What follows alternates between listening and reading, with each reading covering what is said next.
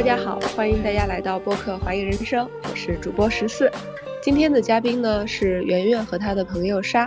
圆圆是我在大理认识的一个新朋友，她和莎目前都在一家美国的互联网公司工作，但是他们一个人在大理，一个人在巴黎，所以这一期我就邀请他们来和我一起聊一聊关于远程工作的那些事情，还有他们之间的友谊，以及他们在不同的国家和地区生活的感受。那圆圆和莎分别和大家打个招呼吧。Hello，十四的听众朋友们，大家好，我是圆圆啊，目前是在一家美国的互联网公司呃远程工作，然后我现在是 base 在大理。Hello，大家好，我是莎啊，现在在一家美国的 AI 医疗软件公司工作，然后我的 base 现在在巴黎。我想问一下，你们两个是在同一家公司吗？不是，做不是的呃数字化营销。那莎呢？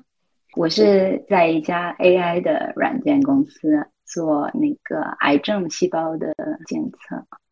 但是好神奇，你们两个都是远程工作的，是因为美国的互联网这种远程工作的文化会比较流行一些吗？对，现在总的来讲，在国外这种互联网，特别是互联网行业，远程工作还是蛮普遍的。比如说，在欧洲很多国家，它有的是百分之百互联网，然后有的是就是百分之七十呀，或再呃加百分之二十或百分之三十到公司这样子。嗯我觉得美国情况可能莎比我更了解一些。对，现在好像美国的比较大的几家科技公司基本上都是百分之一百远程，小一点的公司的话，一个星期可能去两天办公室就可以，但是都属于那种自愿的，公司不做要求。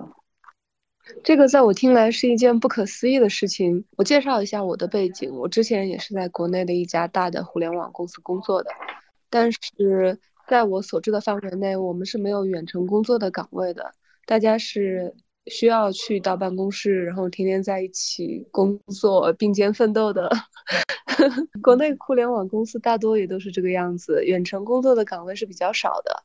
所以听到莎说美国的大公司百分之百远程的时候，我觉得特别的不可思议，因为我有点无法想象这样的工作状态大概是什么样子。我觉得是这样子，就是首先国外的疫情就普遍来讲都是比国内的要情况糟糕很多，嗯所以当疫情比较严重的时候，很多公司它其实为了保护自己的员工，也会支持大家去远程办公。那国嗯内就一方面是疫情，另一方面我觉得可能普遍来讲跟理念文化差异也有关系啊。像国内的企业觉得我付你多少钱，你就应该来这里，我可以看着你。嗯但是国外的他好像是对呃员工有就是对他信任更高，就我雇佣你来了，你的任务就是这么些，然后我不管你是怎么完成的，在哪里完成的，你只要完成就好了。嗯，莎的看法呢？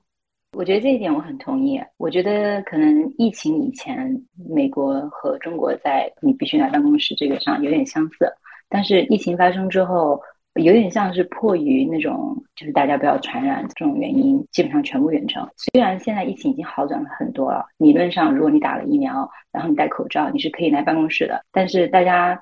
我觉得有两层因素，一层是公司觉得哎好像。呃，我们疫情全部远程，我们的工作效率并没有降低，反而提高了。因为很多人的心情变更好，花了更多时间跟家人在一起，整体的工作状态是变好的。而且很多公司就会说啊，你还是可以把工作完成，好像没有太大区别。说公司的层面，他们有大大的改观。第二个就是从个人的层面，我不知道你们最近有没有关注，就是美国现在在经历史上最高的那个失业率。呃，这个失业率不是因为没有工作，而是因为大家都辞职了。因为疫情期间大家都在家里面工作，大家突然意识到，哇，我好像可以非常有效、合理的分配我的时间，我的人生好像不只是就以往美国人的工作是非常 define 这个人是什么的，但是现在他突然发现啊，工作好像不是我百分之九十、我百分之一百的自我啊，好像只有百分之二十或三十，甚至更少。我的人生应该是更加丰富、有更加多元化的层面的，所以很多人突然就产生了一种。中年危机，但是提前了，就可能二十三十岁的人，很多人就觉得这不是我想要过的生活，这不是我想要做的工作，我想回学校或者我想去做其他的培训，完全开始一个全新的生活。所以很多很多人辞职啊，这个也跟很多人就是说可以跟公司去 negotiate，就是说我不想回办公室了，我觉得在家里的这个生活状态、工作状态给了我更多的自由，所以我觉得特别像一个运动，就是大家很多人在反抗雇主和被雇者的那种关系。我深有体会。因为我现在是辞职状态，但是促使我辞职的最直接的一个原因就是今年六月份的时候，我之前在广州工作，广州的疫情反复了，所以我们在家工作了三周。就在这三周里边，我下定了决心，我要离开 现在的工作了。真的是我开始意识到了，原来我的生活状态还可以是另外一个样子的。刚莎说，在美国这像是一个运动，我真的很感慨，因为我觉得。在国内的互联网行业里边，最近一两年，大家普遍在为九九六啊、内卷呀这样的一些议题，这些是大家关注的重点，就是说明在这个行业里面工作的年轻人已经到了承受不了重负的一个边缘上了。就大家内心已经非常不满了，但是呢，因为国内的雇主的力量真的是非常强大，你作为个体不太有可能去跟雇主去沟通协商说我要在家远程办公，所以看到美国有这样的一个运动，我觉得还挺有希望的，觉得有很快也会这样。对，因为觉得既然有了这样的案例，那有可能这个风潮是会席卷到中国的互联网行业的，我们终于看到了一点希望。所以我想了解一下远程工作的状态大概是什么样子的，就是你们的工作的一天通常是由什么组成的呢？总的来讲，自由度其实是蛮大的。我觉得这也看不同的公司。就我的公司而言的话，呃，首先每天早上的时候，我们可能会开一个日会来对一下今天跟进的一些事情，然后剩下的时间基本上就是你自己去分配。如果你晚上比较效率比较高，你可以选择晚上工作。白天如果你事情比较多的话，那你就白天工作。如果中间你有一些事情想要去处理的话，那其实也是比较自由的。最重要的还是你可以列出来你当天的事情是什么，或者是你这个星期的事情是什么，然后等到这个星期结束的时候，你把它给多大程度的完成了。那沙的工作状态是怎样的呢？跟圆圆比起来，听起来好像我不是一个非常有那个。结构或是架构的人，我是产品经理，所以很多的会议都是我主发的，跟圆圆有点相似，就是我们每天可能会有一个嗯 stand up，其实更多的是大家自己列出来今天最重要的三件事情，然后每两个星期会去回顾一下你们这两周计划的任务是否都有完成，但是就算没有的话。也不会有责怪或什么之类的。然后我自己个人的话，我一般上午是没有在工作，因为我是按纽约时间工作嘛。然后我比纽约快六个小时，所以上午的时间是我自己的。所以我一般都出去看一下 museum，或是约朋友喝咖啡，或是读书之类的，出去走一走。然后我一般从十二点开始工作，大概是工作到晚上七八点，然后正好跟巴黎的生活状态很符合。因为他们这边是八点半或九点开始吃晚饭，其实很多时候下午的时候，我也可能会出去喝咖啡或什么之类的。和圆圆很像，我是一个晚上精力比较旺盛、集中力比较好的人，所以我有时候可能睡觉之前再工作一两个小时，这些都是没有具体的规章制度的，就我们公司是不要求的。然后，如果别人给我发了信息或邮件，他们一般都会标记，就是说这个是不是非常紧急和这个不是紧急的。我觉得在这点上非常尊重彼此。有些事情不是很重要，就是我可以晚几个小时，甚至明天再回，这样子给了别人很多空间和自由去专注自己要完成的一些东西。因为我觉得我们有很多需要深度 focus 去完成的工作嘛，所以经常被邮件和信息打扰是一个。很不好的事情，对我们的注意力。我其实因为现在对接比较多的是中国的客户，就是中国的客户感觉他不太会把工作和生活区分得开，也就是特别是有了微信之后，因为所有的交流都在微信，大家也不会比较说 prefer 去，不会倾向去用邮件，然后用微信沟通就是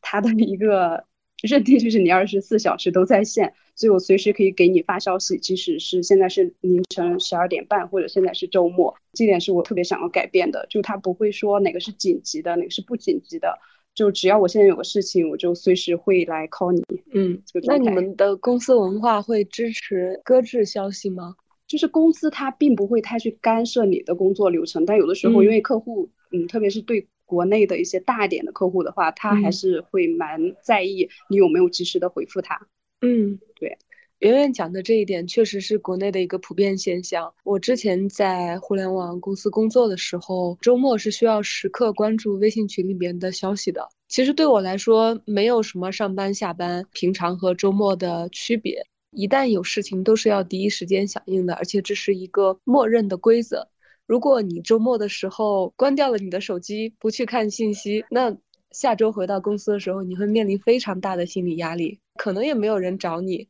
也没有人来指责你，但是自己心里面会非常不安。我默认的会是觉得这个是应该被指责的事情，是吧？因为我还从来没有让自己被指责过，嗯，但是。我会在内心里面非常担心，如果我在周末没有及时响应消息的话，我会被指责。可能周末的时间可以放的稍微宽一点，比方说下午发的消息，我到晚上回是 OK 的。但是到第二天才回，可能在我的内心里面就觉得这是一件不 OK 的事情。所以我觉得，就即使是在属于自己的时间里面，也承受着特别大的压力。就你的时间并不是百分之百的属于你自己。对，是这个样子的。然后你们刚刚在聊到自己的远程工作状态的时候，我回想起之前因为疫情我们在家办公的，加起来可能有一个多月的时间的经历。对我来说，很大的一个障碍是我需要去主动发起一些会议，但是我会有惰性哎。嗯。就是我会想说，哎，我今天不想发起这件事情，可不可以拖一拖这个样子？然后因为没有人监督我，我就会更加的放纵自己。有时候呢，出于我自己的那个内心的时钟，我觉得我必须要做这件事情了。但是在做它之前，我会非常的不情愿，给自己做很多心理建设。而且开始这个会议的时候的前一段时间，我的状态都是不好的，我很难集中精力。我不知道你们会不会遇到这样的情况。嗯，我的话，我觉得时间管理特别重要，就是你每天要做的事情要把那个优先级列出来，哪一些是今天这一天必须要完成的。就一开始的时候，我会面临的一个，我觉得算是一个小问题，是不是特别紧急的，我会拖到一直往后拖，就可能我我会想先先晒晒太阳，或者是就是 先去咖咖啡馆喝个咖啡，或者是的工作节奏稍微慢一些，但是。呃，因为你每天的工作量可能就那么些，如果你没有很好的去安排你的时间的话，到晚上的时候还是要补上。所以就是这个，如果这样一段时间之后，就发现还是比较有条理的去安排自己的工作优先级排出来，嗯，哪些是我今天上午或者是我今天必须要先处理的事情，然后剩下的时间再去自由的支配呀，或者是做一些稍微轻松的、不那么费脑子的事情。嗯，那莎呢？我觉得时间管理是我一直很困扰的一点。理论上，我应该是可以帮程序员还有其他同事更好的管理项目和时间的。但是，我觉得疫情发生之后，我自己这个毛病好像被放大了。你刚刚说，作为产品经理，你有时候会不知道什么时候去跟进和发起一个会议嘛？我也有同样的感觉。有两个原因，第一个是我是两个半月之前换了一个新的工作嘛，所以有很多文化的适应在里面，每个公司都不一样。然后第二个就是，当你作为一个远程，而且跟新的同事，然后很多都是稍微有点内向的同事工作的时候，你跟他没有那个最开始建立关系的那个基石的话，你很难去随随便便的去加会议到别人的 calendar 上面，因为你会觉得会不会有点不礼貌。所以这两点会让我的时间管理啊，什么时候设置什么会议啊，都有很大的挑战。我觉得现在的话，我给自己的要求比较低。我觉得相当于是自己给自己调节，就是我前面三四个月，我在一个新的工作或新的岗位，我不会刻意的要求自己做的非常完美。然后我经常跟我的 manager 还有跟我的同事在沟通的时候，我都有提到这一点。我是一个新加入的，有很多不适应的地方，所以我做事情可能会慢一点。如果你给别人这个前提的话，你跟别人表现出你比较脆弱的一面，会得到更多人的理解。然后。大家的工作在节奏上会更加适应彼此。哎，说到这里，国内互联网的公司文化真的没有如此的包容。大家可能会理解，但是理解归理解，有些事情你还是要做到的。如果你不能做到的话，那口头上说的理解其实也没有办法真正的。所以，我觉得整体上面还是国内的。整个互联网的文化、还有节奏、还有工作方式，远程这一块目前还有挺多不是特别适应的地方吧。但我觉得未来的更加年轻的公司、更加新型的公司可能会好一些吧。也许希望希望有那一天的出现。其实我想加一点，就是你最开始问我跟圆圆怎么认识的，我们其实最开始是在一家中国的创业公司，我们的那个公司是一个很小的创业公司，只有几十个人，然后我们在美国和深圳都有办公室。这个公司不管从那个公司人数的那个大小，加上公司是在硅谷和深圳都有办公室的团队，是我觉得是比较完美的。就是那个文化，它结合了中国人的习惯和旧金山的公司的习惯在一起，所以我觉得非常适合我。我不知道圆圆是什么感受，可能我刚刚描述的是只代表我现在的这一家美国公司，但它不代表美国所有的科技公司。这第一，第二，嗯我的公司呃的大小还算比较小的，三百人吧。虽然不是最小的，但是还算比较小的一个科技公司，所以它有很多东西可以顾及到人性化。然后这一点上，我之前在那个中国的创业公司的时候，我也有同样的感受。那个其实是我毕业后的第一家公司。嗯，其实就是我进公司的时候，他并没有在招聘，我只是看到那个公司的介绍之后，特别喜欢那家公司的文化，而且觉得他们做的事情。非常的酷，CEO 他本身也是就那种 我想要用科技把这个世界变得更好一点的那种带有情怀的创始人，所以就觉得这种文化还蛮吸引我的。公司的文化背景和我自己的匹配性的话，因为之前可能也没有太多的对比，我。就是觉得，因为我们团队还有蛮多像沙这样，因为那时候沙也是在美国工作了一段时间之后加入了那个公司，所以大部分团队基本上都是跟他一样的背景，所以我觉得跟这样非常多元化、有很多不同经历的同事去工作的，一起工作的时候，觉得大家非常的包容，很鼓励你去实践啊。总的来讲，就是非常的 supportive，并不是所有的中国的互联网公司都是我刚所描述的那种文化。嗯我我想这里边可能有一个很重要的因素是规模的区别，因为在互联网行业里的人，我认为思想都是大多都是比较开放的。但是当一个公司它发展到一定规模之后，其实在靠这种人性化的管理，会使它的管理成本大大的增加。很多公司在到达一定规模之后，就会不得不采取一些效率更高的。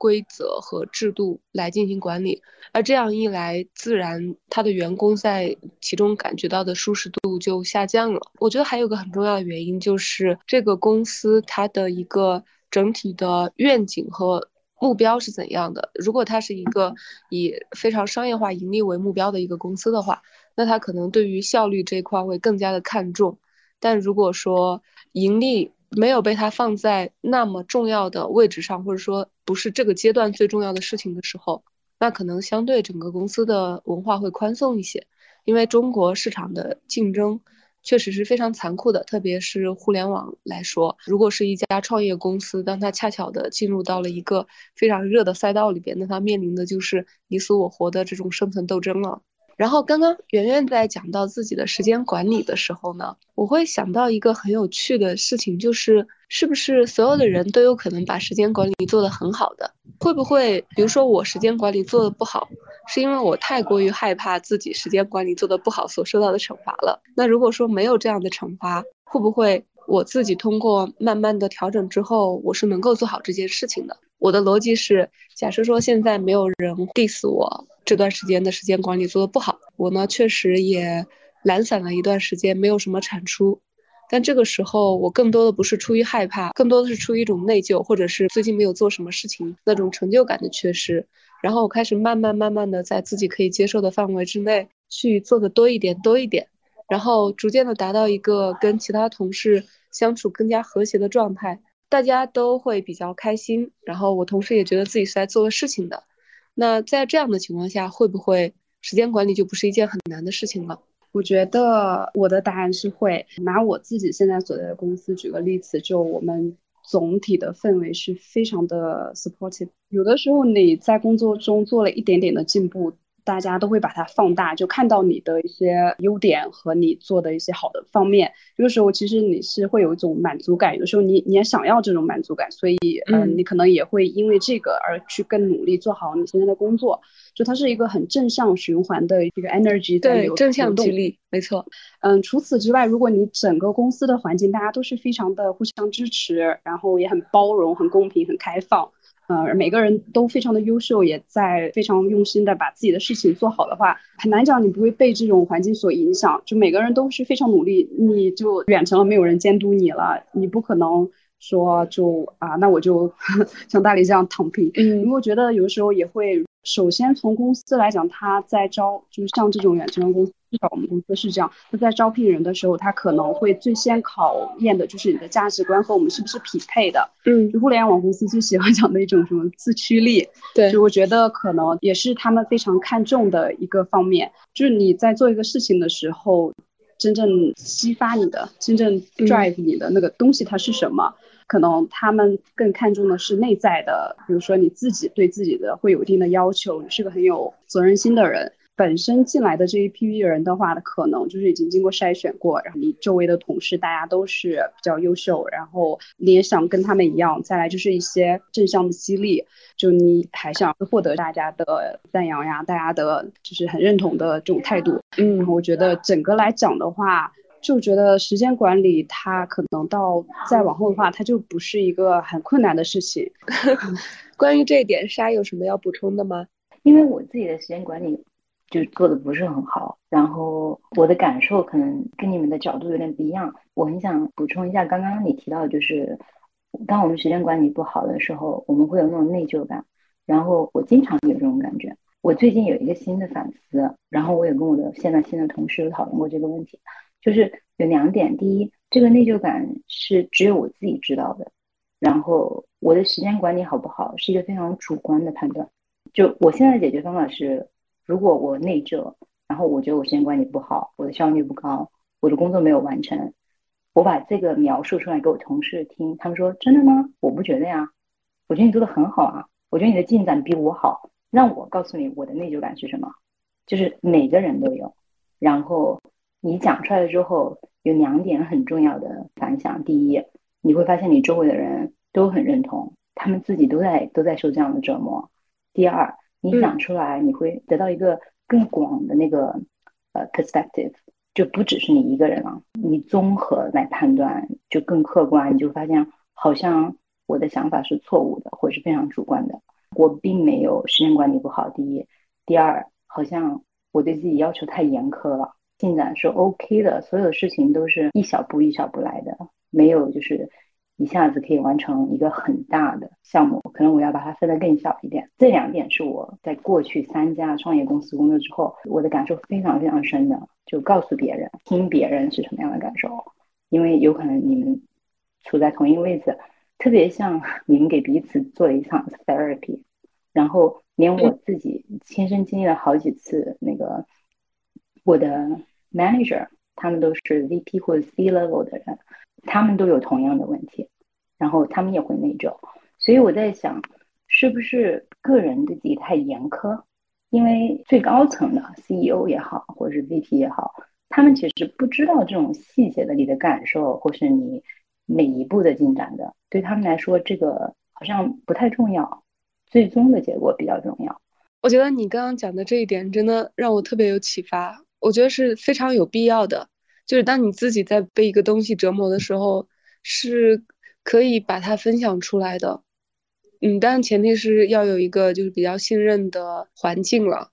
嗯，通常可能从小学成绩也还可以，然后上的大学还不错，进入的公司也还不错的这些中国人都特别容易出现一个问题，就是对自己要求非常严格。就本身自驱力就已经很强了，那在这种情况之下，可能更多的是需要一些鼓励，一些呃宽容，就是能够用更加平常的心态来看待这件事情，而不是一直深陷在这种内疚中，嗯，甚至有可能就自我 PUA，就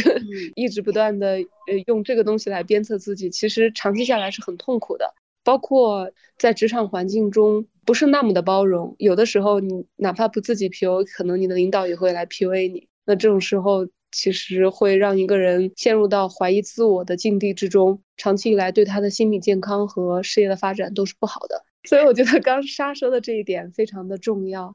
就是通过反省加向外。沟通的这种方式，你能会更加客观清醒的知道自己现在所处的状态是什么样子的。对你刚刚讲的，其实我想补充点，就是展示脆弱这一点。嗯，觉得好像是我们的文化中也不太支持或者是流行去展示你的脆弱这一块。你如果在暴露你的缺点，好像就是说，呃，这个位置我好像我的能力不能匹配到太阳，所以你可能是非常恐惧去来暴露你的缺点或你的脆弱的。所以能够暴露自己的人，我觉得反而是更勇敢的。嗯嗯。而大部分情况下，你即使真的暴露出来，也不会怎么样的，而且能够让自己形成一个良性的循环。就是也是你刚刚讲的一点，就是整个团队的包容性还是蛮重要的。对，这个确实是。嗯，圆圆和沙的工作在我看来是很值得羡慕的了，因为同为互联网人，呃，圆圆和沙却可以享受这种工作和生活平衡的状态。其实我知道有很多互联网的朋友也特别渴望能够成为数字游民，就是不再被地点所束缚。所以我想问一问，如果想要成为一个数字游民的话，圆圆和莎有什么经验可以分享呢？就一开始你问我们要聊这个话题的时候，我跟莎我们俩的感受都是，哎呀，这个话题我们没什么感触，因为都已经习惯了。但是转念一想，觉得我们两个确实 有点身在福中不知福，是不是？嗯，因为实现了地理自由之后，会觉得你可以就是省略掉那个交通的时间。第二点是，你可以选择在任何你喜欢的地方生活。就这一点真的特别来大理之后，嗯，感触很深。觉得在城市里面，蓝天白云，还有山呀、河呀，在城市这些你都感受不到。但在这样的很滋润的环境里面工作，觉得这样的状态非常满意。我觉得我的听众听到这一段可能会对你非常嫉妒。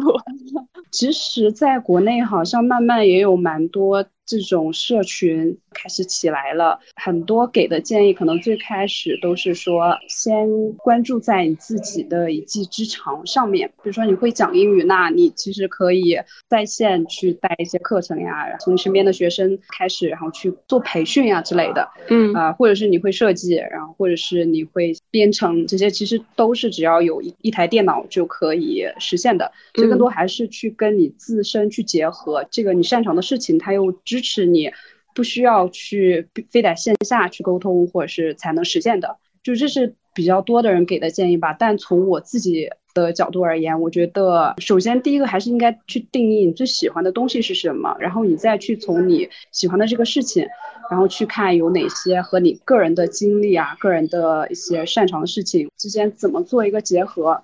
我感受最深的是，嗯，不管做什么选择，首先选你喜欢的，因为。选择你喜欢的事情，一定会把你带上快乐的。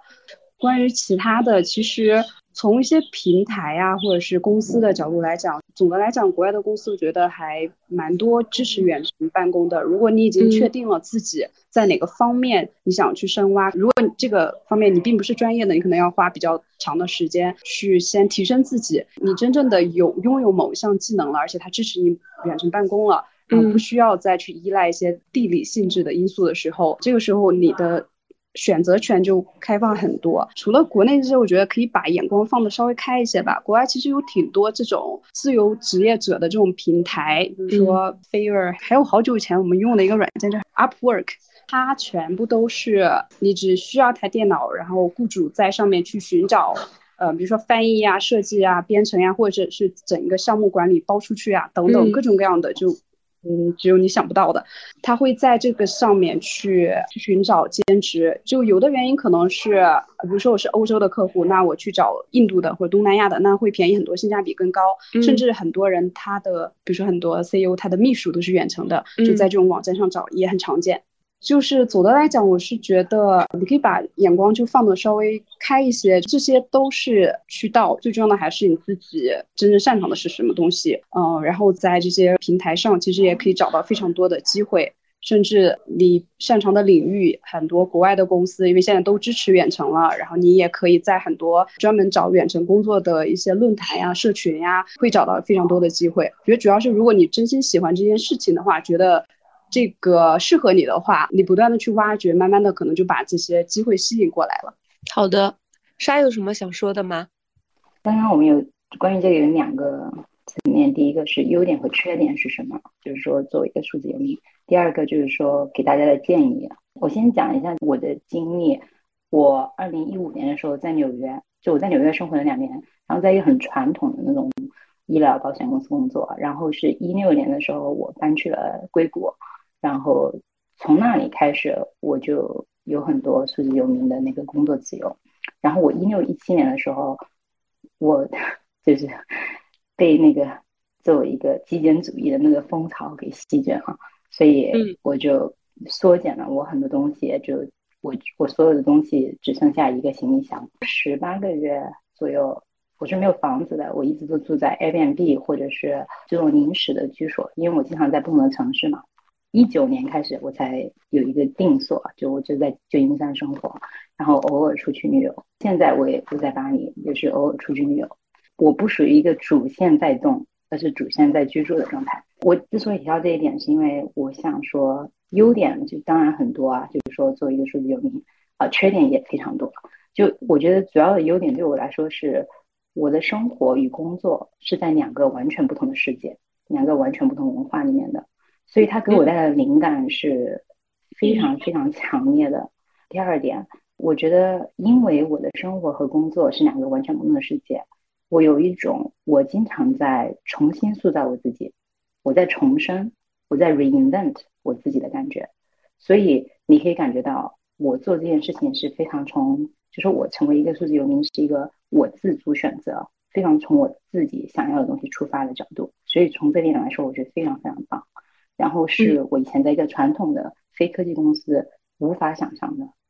就是我工作好像是我把我的生活和生命卖给了这个公司的感觉，他让我做什么就做什么，所以我觉得是我想做什么就做什么，这种感觉非常非常强烈。我觉得缺点是，缺点是是非常孤独的。因为在你的生活中，没有人知道你的工作是什么。就我现在在巴黎，然后我每天沟通的人都是：第一，他们都不是科技公司的；第二，他们都是做服务行业的比较多吧。就是说在巴黎，所以你是没有办法跟他们讨论你工作的内容的。然后第二个是我工作中的人都不在我生活的城市，所以你是没有办法。跟他们有面对面喝一杯咖啡这样的沟通的，除非我飞过去带一个信息，也是非常短暂的。所以我必须说，因为我选择这样的生活方式，我呃跟很多朋友失去了联系，或者说渐渐变淡了。我觉得从某种程度上来讲是一种缺失，不是因为彼此不好，或者说不是好朋友，是因为我觉得所有的关系都是需要时间去维系的。然后我因为人不在，所以很难。我第二点是缺点，是我发现。我花了很多时间在用我的手机，或者是跟别人在视频，因为我有很长一段时间很想努力维系这些关系。然后你人不在的时候，你只能尽量的发信息、视频。所以我是很不喜欢自己经常在手机上这个状态的，所以一直想改变。最后一点是我经常会有脱节感，我经常会突然醒来问自己：哎，我在哪里？我是谁？因为你经常调转于两个世界。是很容易让你有那种陌生感的，所以这一点也是非常强烈的。但我现在大致上，因为我很知道优点和缺点，所以我要做的就是去适应，因为这是我选择的生活方式。然后关于就是说，如果有人想成为数字游民，我能给什么建议？我觉得这个很难，但是我会很提倡想过这样生活的人问自己几个很大很重要的问题：第一，你的目标是什么？就你为什么想做这件事情？第二，你想从这种生活方式中获得什么？第三，你觉得你是一个可以处理好很大的压力的人吗？第四，你觉得你可以处理好孤独感吗？就你可以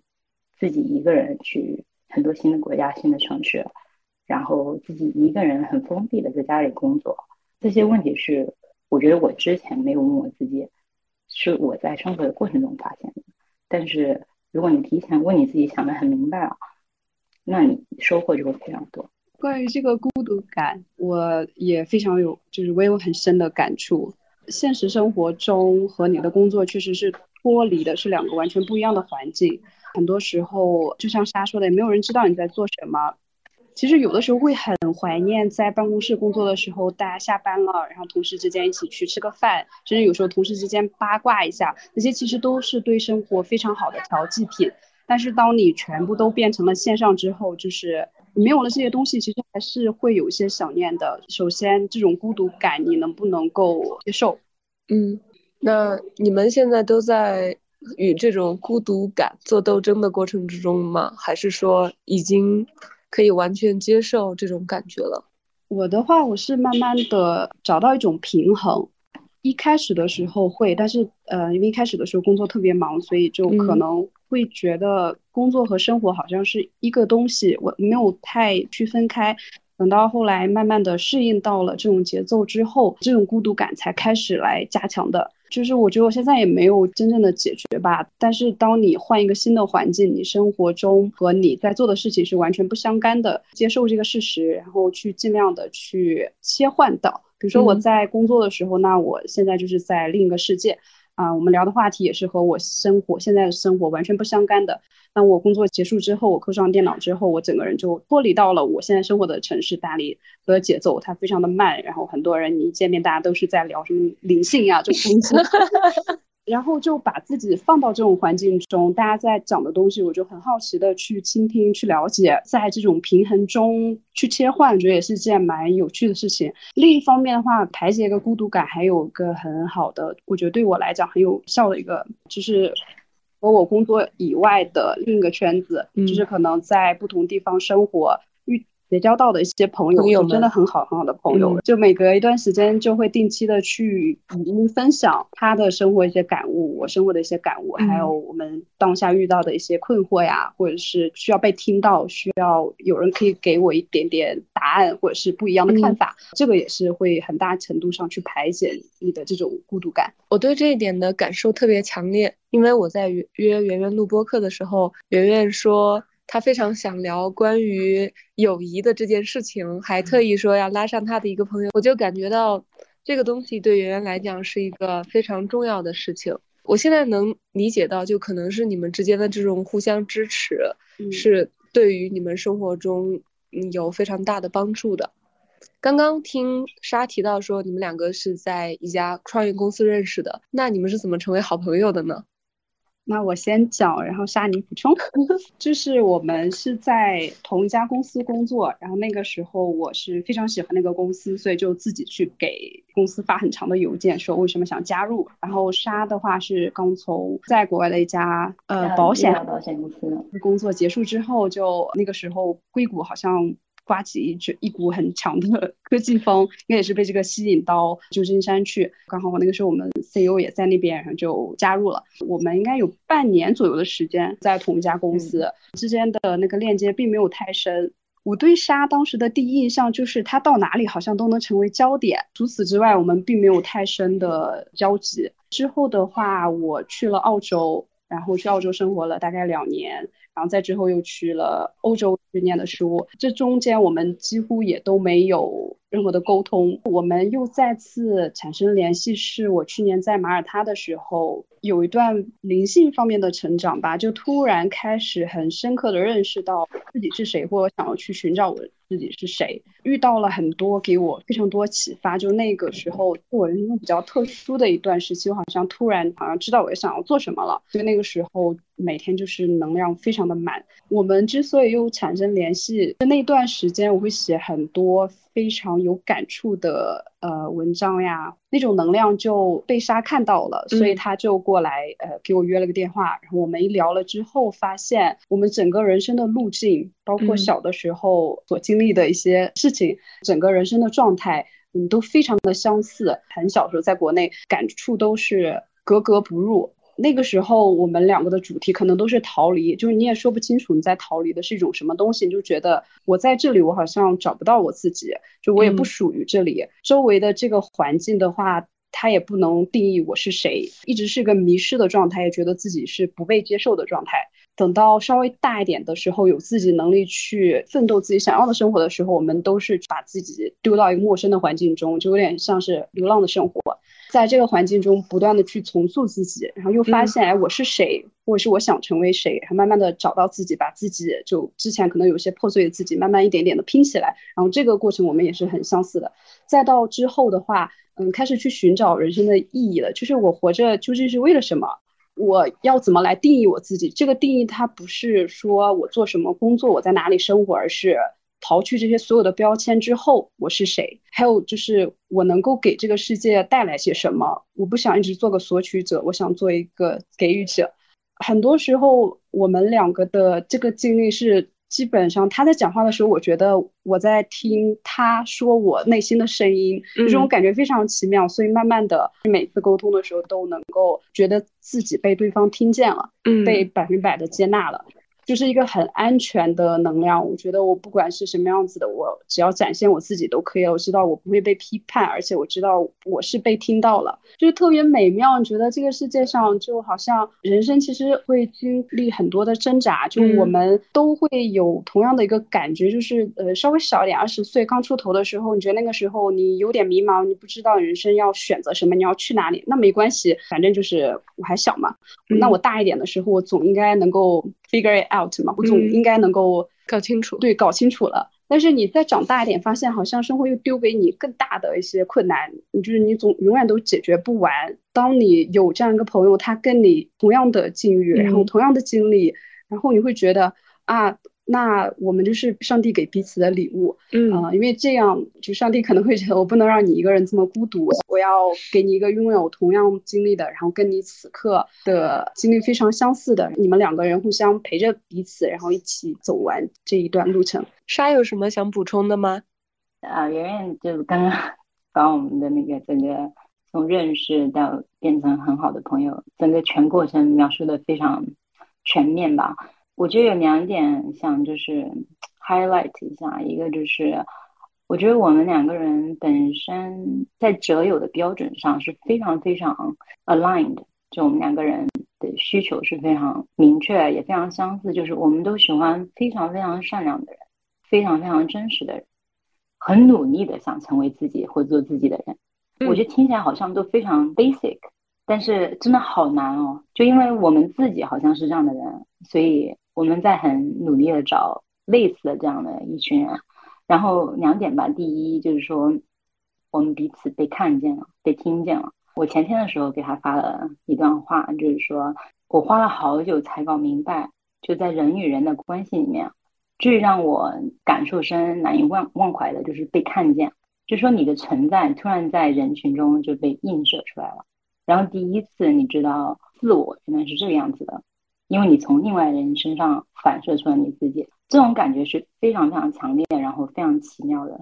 你这个友谊的质量，最终好像会体现你是谁，会把你这个人变得非常圆满、非常完整的感觉。然后我有一种感觉，会觉得说这种好像有点超越爱情或者亲情。因为你跟这个人是没有血缘和那种婚姻啊，或者是其他的绑定的，然后你还可以做到就这种很深的感情，我觉得是非常难得的。嗯，我刚刚在听圆圆讲你们的友谊的时候，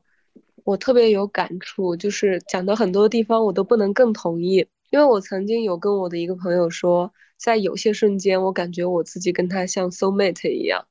他曾经说过，他从我最近几年的探索中学习到了很多东西，觉得我是他生活中的一个观察的样本吧。嗯，其实他对我也是一样，就是我看着他一步一步走过来，我也领悟到了很多。我觉得就是一个能够通过彼此的沟通给双方都带来成长，而且这种交流是让我越来越接近我想要的那个自己的。所以这种感觉特别的美好。然后我跟那个朋友之所以可以建立起这样的友谊，是之前我们一起读了一部书吧，就是《那不勒斯四部曲》。我觉得那个《那不勒斯四部曲》真的是非常细腻和深刻的诠释了女性友谊的这件事情。两个人的关系中其实是有很强的张力存在的，并不是在所有的方面两个人都非常契合，有时候甚至有暗暗的竞争。有的时候对于对方所做的一些选择也不见得是完全认同的，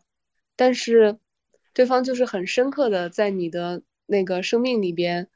就是会给你造成非常深刻和强大的影响。你知道说，因为这个人的存在，他映照出了你真实的自己。你刚刚讲的时候，让我想起。一件特别触动我的事情，我回国有段时间，其实状态呃还蛮差的，因为那个时候就是各种各样的因素都加起来吧，就有一种感觉，觉得好像我人生在很努力的去跳出我现在的这个怪圈，然后我很努力的去去实现一些我心里真正想要的东西，去重新定义我是谁。但是在某个瞬间，你会觉得，哎，你好像又又被生活打回到原点了，好像我当初想要拼尽一切。的力量想要去逃离的东西，现在又原封不动的还给我了。在某个瞬间，人生的某个阶段，会突然有这种感觉，好像我之前的努力全部都白费了。我现在又要从头开始，就现在的我跟二十岁的我，好像又是一模一样的状态。当然它是不一样的，但是某个瞬间你会有这种感觉，特别是有很多不如意的事情发生的时候，那段时间其实我可能都没有跟沙太去细说这件事情，但那段时间。让我还对生活燃起很多的热情的，其实是那个时候隔两个星期跟沙通一个视频，因为他会经常跟我讲，他最近又去了 Z 零中文是啥呀？帆船航行，帆船。俱乐部什么之类的，对对，就类似这种俱乐部，然后认识了呃一些住在船上的人，就是这些 sailor 他们的生活状态，还有他去波多黎各的一个卖诗的一个小书店，嗯，里边他读的一些诗，然后读给我听，我会觉得就生活它非常的美，它很细腻，它很温柔，它有很多值得被期待的事情。也许我现在的生活又是一地鸡毛，然后我身边也充满了那种。就是有点败给现实的人，嗯，但是这些很就很美好的东西，它还是存在的，而且我可以非常强烈的感受到它，就是他在认真生活，在不断的去靠近这些身上很强烈的发着光芒的东西，嗯，或人或事情的时候，他描述给我听的时候，我也感受得到，觉得这本身从精神层面上就是一个非常大的一种鼓励和一种寄托。就是一种很美好的感觉。其实我现在觉得，有时候活着最珍贵的。东西其实就是一些很瞬间性的感觉，它不会持续很长。就是某个瞬间，你突然一下觉得哇，活着好好，生命里面有好多很温暖、很温柔，然后值得你去好好的体味、好好的去珍惜它的那些瞬间。但这些瞬间可能在节奏很快的城市生活中，你很难去发现它。但是有这样一个朋友，时不时的去给你描述这样的场景，提醒你还有这样的东西存在，你就觉得很感动。你这个想法好像。今年年初有一部动画片叫《心灵奇旅》，然后那个动画片里面其实讲述的就是这种感觉。嗯，所谓存在的意义，可能就存在于生命中这些微小的瞬间。但是你只有很充满期待的活下去，你才能够感受到这些东西，就很美好的那部动画片。嗯嗯，关于这个动画片，我觉得我当时的感受也是非常非常强烈，就是说，他让我问自己。我的人生中最重要的到底是火花还是目的？就 spark or purpose。因为男主他好像一直非常想要实现他的梦想，或者是实现他想成为的某个人。但当他真的实现之后，他就问自己 What's next？那我接下来人生怎么办呢？我每天都重复这样的事情吗？所以他就非常非常震惊。然后我觉得在这点上，我有很深的感受，就是我非常 struggle 的一点是。我是一个 非常浪漫主义的人，然后我好难就是脚踏实地的生活，就是很难习于柴米油盐，可能是一种浪漫主义的病吧。圆圆跟我聊天，就是每两个星期聊一次，我总是有一些奇遇啊，或者是很有意思的旅行啊，就是因为我太喜欢浪漫的东西了。这个不是爱情哦，这就是生活的浪漫。我想补充一下，就是说刚刚圆圆提到那两个女性，第一个是我从美国的东海岸和十七个人一起帆船到了百慕达，就我们相当于跨了半个大西洋，然后我们在海上航行了八天，然后是没有任何科技的哦，没有 GPS 哦，就是你可能需要自己去 navigate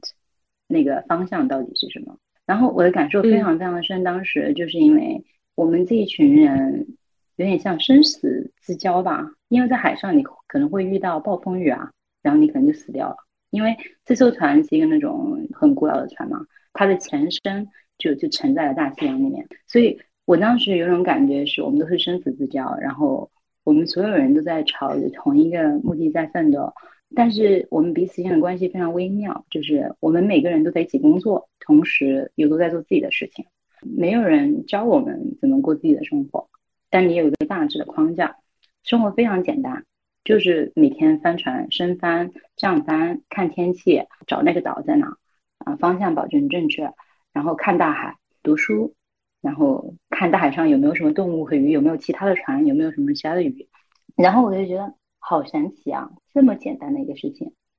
就有一种被我整个人被净化、被升级的感觉。然后回来之后，我觉得我再也没有办法像从前那样去看生活中的事情了。我突然觉得每一件很小的事情都可以很浪漫，就是你自己的态度决定的。可不可以就是非常专注的去看这个东西的本质？所以我觉得我现在在朝着可以欣赏柴米油盐，可以欣赏很多小的事情。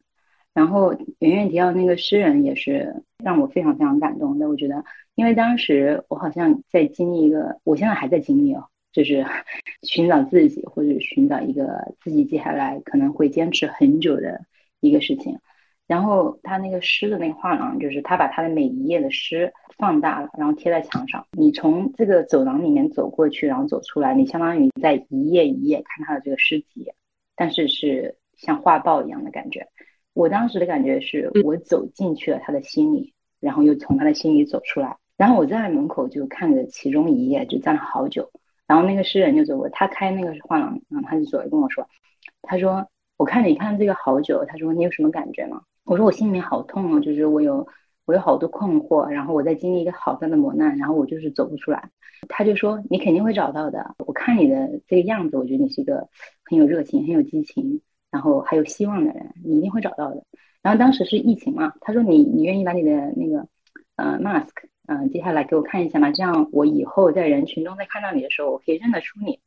然后我说好，然后就拿下来，然后那一瞬间就是。非常非常强烈的那种感动，就是有一个人，他他好愿意真的去去认识我。他好像有四五本诗集这样子，然后我当时在看的那个是他最新的一本嘛，然后是那个波多黎各，就是经历那个海啸，然后整个岛都没有电，他打的那个油灯。写了一本书，所以你进去的感觉是和当时经历海啸的那种感觉一模一样的，有吹风，没有灯，是黑暗的，所有的页面都是黑暗的。他就让你感觉他心里当时的感受，然后他就把他那个诗集送给我，然后他给我一个小本本，他说：“啊，你写诗吗？”我说：“我写诗。”然后他就说：“那你一定要把这本诗集填满。”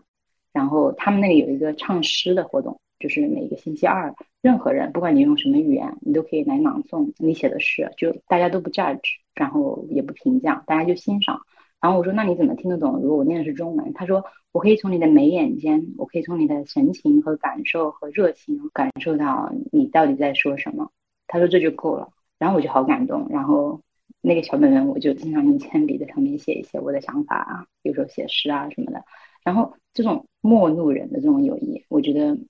给我好深远的感受，一直到今天，我现在在讲这个时候，我都有种热血沸腾的感觉。所以我就觉得友谊其实有很多种不同的形式，然后有不同的期限，然后你甚至不需要，就像我和圆圆，我们最初相识到现在，我们中间有好大的空白，但是好像都没有关系。某一个瞬间，所有的东西突然就 click，然后你好像就突然认识了这个人，好感动。刚刚听你讲这两个故事的时候。特别是你说的那个，现在已经可以发现柴米油盐中的美，我也有类似的感触。就是之前的我可能一直想要逃离自己的生活，追求一个更浪漫或者是更美好的东西，但是我现在开始觉得这种生活它是不存在的。你可能就是得回过头到你的日常生活里边去发现这些元素。其实一切还是取决于自己的内心的。包括和陌生人的友谊也是这样，你呈现出了什么样的样子，你才能够吸引到跟你能够产生共鸣的人。而当你遇到这样的人的时候，一些美好的东西就会发生。这是我现在的感受。最后还有一个很感兴趣的问题，就是圆圆和沙都是在国外生活过很多个地方的人。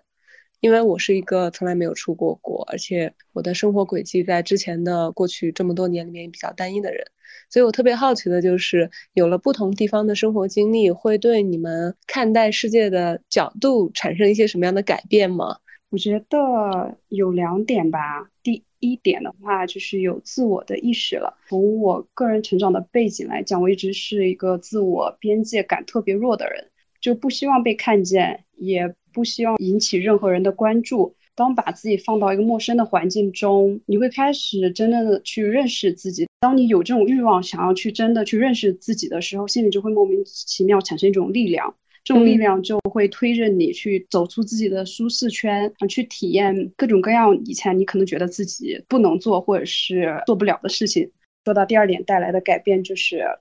你会变得更加的包容，更加的开放了，因为。当你在不同的地方生活，你身边的人是和你有着不太一样价值观、不太一样世界观的人的话，你会很受他们的影响。比如说，我六十多岁还在全世界跑的一个加拿大朋友，或者是七十多岁还在跟我聊开放性关系的那种嬉皮士爷爷，我会觉得到底谁才是那个二十岁的人呀？就是这种开放性关系，可能那个时候的我就觉得。就是好像不太能接受得了，但是一个七十岁的一个爷爷在跟你讲他自己的开放性关系的经历，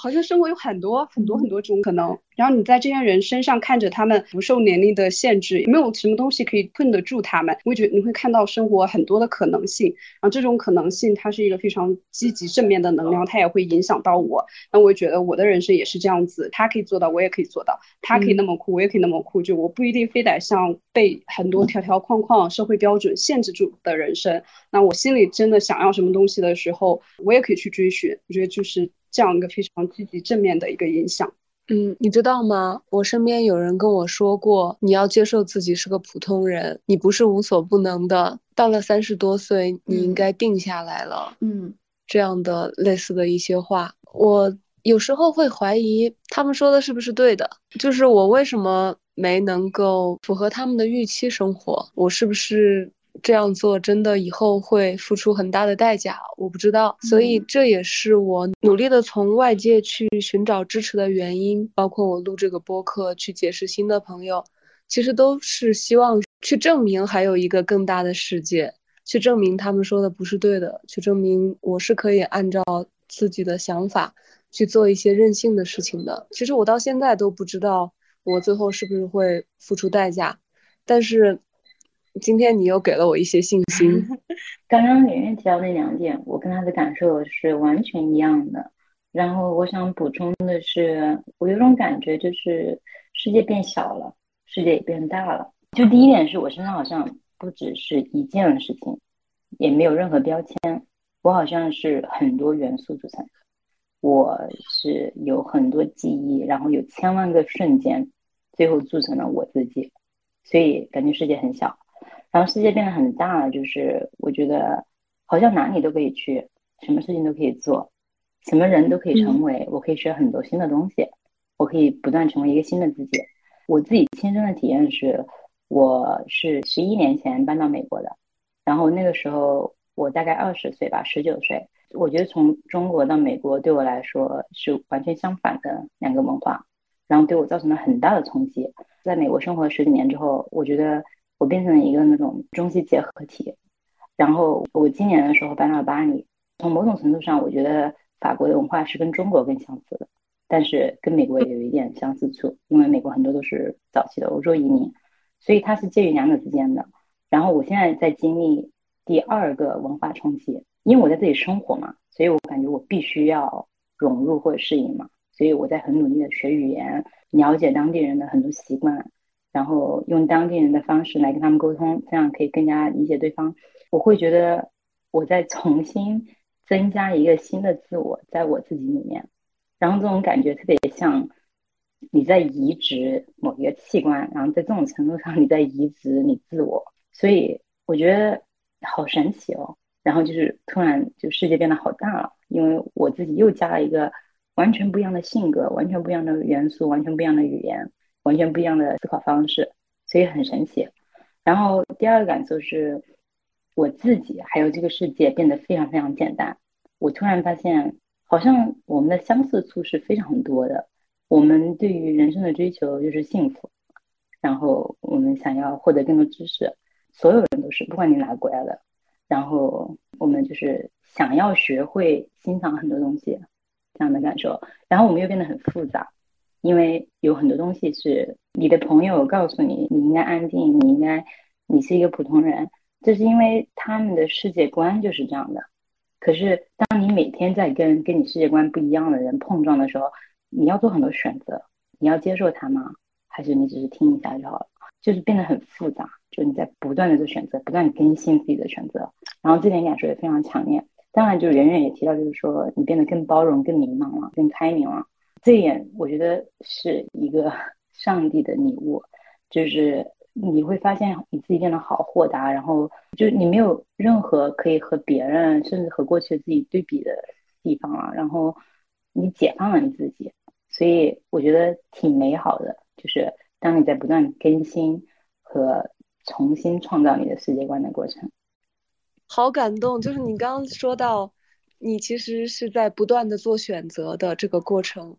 我觉得简直说到我心里去了。我觉得人是要主动承担起这个责任的，就是你的生活不是被动接受的，而是你所做的每一件事情、说的每一句话，都是你主动的在为自己的人生做选择。那当你意识到这个责任之后，最后得到的成果，我觉得也是回报很大的。今天和圆圆和莎聊的这些，让我觉得好开心。因为在聊之前，我是没有预期到我们后面会聊到这么深入的内容的。在我原来的规划里边，我只是想让他们分享一下远程工作的感受。但是聊到后面友谊的这一部分，以及关于自我成长的这一部分的时候，我才觉得这些东西可能是我更加想呈现给大家的。那我们今天的聊天就到这里了，谢谢大家，我们下期再见，谢谢大家，谢谢，拜拜。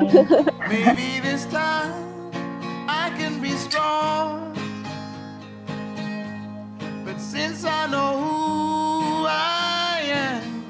I'm probably wrong. Maybe this time I can go far.